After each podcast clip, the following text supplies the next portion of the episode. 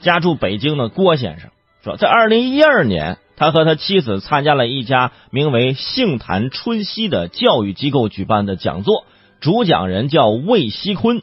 这个魏大师啊，就宣称说可以把孩子培养成影响历史与世界的伟人。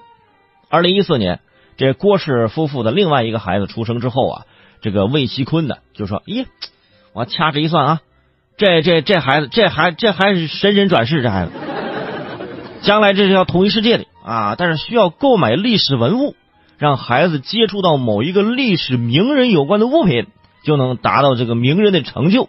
结果这夫妇还真信了，是吧？哎，这个魏大师就从这个夫妇这儿啊，就拿到了三千九百万元的教育经费，但实际购买文物呢，只花了五百三十九万。最近。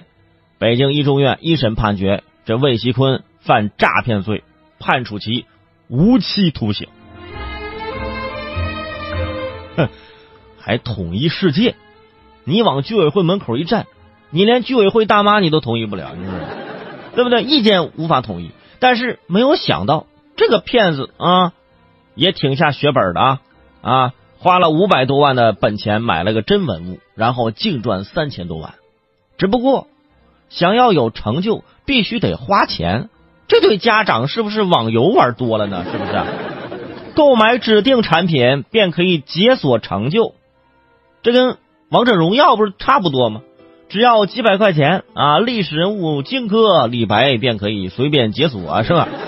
所以你看看，你看看，人家这中间商，人家这中间商赚的差价，别人的孩子都是出生一岁啊抓周。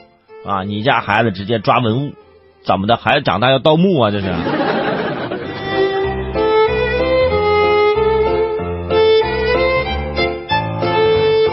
所以这家长啊，都也相信啊，相信说孩子有前世有来生啊，这这一辈子怎么怎么怎么样。不过有时候我倒相信是吧？这个孩子前世的确很厉害，是吧？竟然能投胎是吧？投到这么有钱家的父母，是不是？而且人傻，而且有钱，而且还肯花，是吧？这么傻都能拿出几千万，这我们都这样了，这我们为什么没这个钱？因为我们太聪明，是不是？所以我就分析了一下，说为啥这缺心眼的人这钱那么多啊？结合着进化论的基本原理，是不是因为太有钱，所以花钱不用动脑子，是吧？法国生物学家就说了嘛，用进废退嘛，对不对？而且你很难想象啊，就是这父母啊就没有被家庭束缚，还有着这个统一世界的梦想。啊，这一家子你们是超人总动员是不是？因为在动画里啊，经常会设定这个孩子一出生就拥有这个超能力，然后拯救世界、拯救地球。因为成年人如果有超能力啊，就是就是可能就是希望自己有钱啊，没人去拯救世界啊，只有孩子有如此单纯的想法。除此之外啊，你希望孩子成为神人，可能孩子自己都不愿意。妈妈问你的梦想是什么？妈妈，我梦想，我梦想就是每天早上能吃饱啊，加个煎蛋是吧？孩子的梦想很简单，不要强加给孩子各种各种的那种东西，而且还让孩子去拯救地球，是不是？你咋不自己拯救拯救？啊，我觉得首先要拯救的是父母的智商。